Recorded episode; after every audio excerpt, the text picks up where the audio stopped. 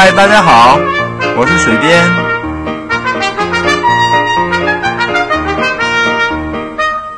闲聊是一切沟通的开始。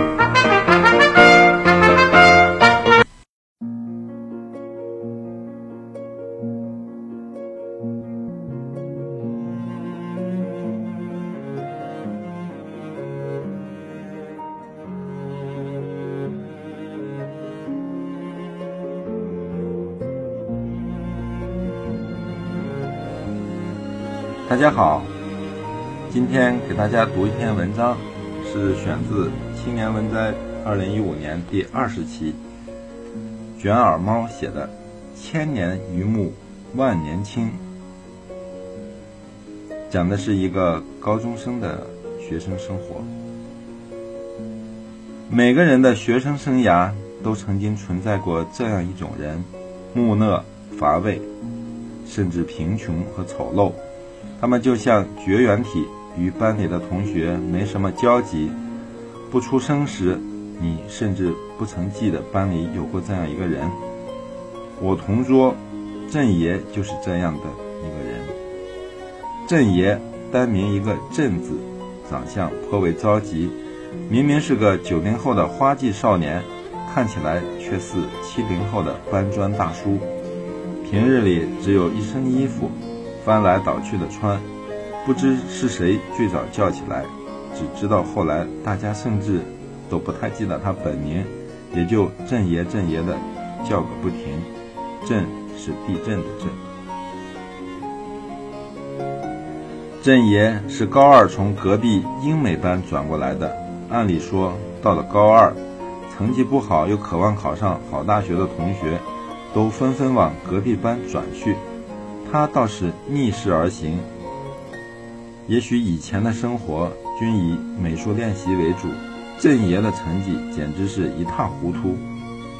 七十个人的班级，他只能在六十名左右挣扎，这就更给他默默无闻增加了砝码。当时我因为话多被班主任训了好几回，大意不过是高三临近，我如果还这样吊儿郎当。就等着上隔壁那所三本吧。我点头如捣蒜，他看我如此诚恳，大手一挥，去看看想跟谁做同桌，反正不能和小瑞在一起。回到教室，我把情况告诉小瑞，两个人都蔫了。可以称说得好，如果世界上曾经有那个人出现，其他人。都会变成将就，而我不愿意将就。至于我，便是如果这世上曾经有小瑞做我的同桌，那其他人也就是将就，而我不得不将就。我跟小瑞初遇时就大有相见恨晚的感觉，两个人窝在教室的后排，从童年小事说到隔壁班的八卦，从早自习说到晚自习。最终不知道谁告了密，被班主任抓了个现行，才有了上面的一幕。小瑞说：“最好的方式就是让班主任看到我的诚意。”我们俩如雷达扫射般的在班上同学巡视了一个遍，最后发现郑爷是最完美的人选。郑爷平日里闷头读书，一声不吭，怎么看都不会被我这话唠影响。我深以为然，班主任也是眼前一亮，夸我有前途，懂得审时度势。就这样，我从水里搬到了旱地。换位后的第一天，我就凑了上去：“郑爷，我叫小 A，以后多多指教。”嗯，郑爷，你最喜欢上哪门课？历史。昨晚的比赛看了吗？西班牙对德国，过瘾呀！他干脆不再搭理我，闷头做题。我撇了撇嘴，也开始看书。刚开始我感觉挺新鲜，觉得换了这么个同桌真是过瘾。没人说话，没人八卦，我甚至连看小说的速度都加倍了。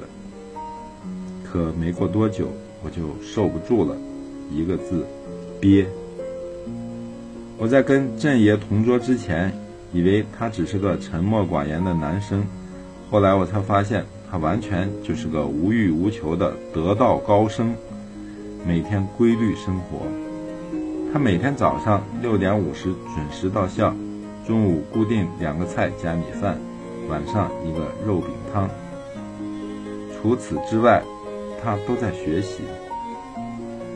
郑爷有个上年头的笔袋儿，里面只有三支笔：一支英雄牌钢笔，一支二 B 铅笔，一支批改错题的红笔。他所有作业本的反面都用来打草稿，厚厚的一摞。每学期发下新书，第二天就会看到他用挂历纸的背面包好，整整齐齐地写好书名、姓名、班级。这种老式的包书皮方法。在我小学毕业之后就很少见了。我跟小瑞吐槽：“你不知道同桌有多古董，他不仅长得像七零后，行事作风更像六零后。”那时候我仗着自己聪明，成绩总在前十左右，而郑爷每天努力学习，连前五十都没有迈入。我跟小瑞说：“你看人笨就是没办法，再死学也是白搭。”他就像个榆木疙瘩。现在想来，那时的自己刻薄毒舌，真是个不讨人喜欢的人。就这样，我晃晃悠悠地跟着郑爷同桌到了高三。我数学好，每次段考最后，大题都能做出来，而且我很自负，总不爱写太多解题步骤，因此往往在不仔细的情况下。犯错丢分儿，郑爷和我刚刚相反，他会仔仔细细地写全所有的步骤，甚至他在草稿本上都是一个题一个题，豆腐块一样码好。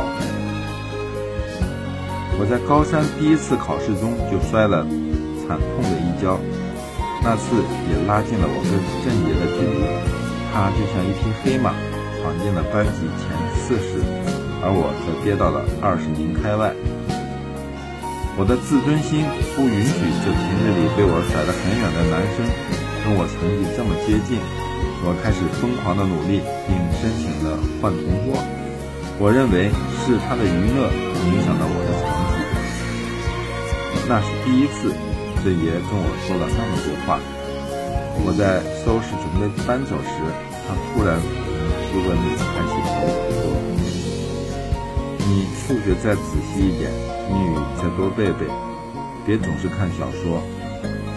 高考完了有很多时间可以看，高三了踏实一点挺好的。心里一阵暖意涌来，我突然为自己曾经的狭隘羞愧了。我给郑爷留下了一支对我而言最好用的黑笔。高三了，模拟试卷不允许再用钢笔答题了。这个给你。虽然郑爷最后的话给了我不少触动，可换了同桌的我依然略带话唠的过着日子。有的时候我会回头看看他，他永远都是伏案学习的模样，可是他的成绩却在稳步前进，每次考试都会前进五名。在我们最后一次模拟考试时，他已经闯进了班级前二十。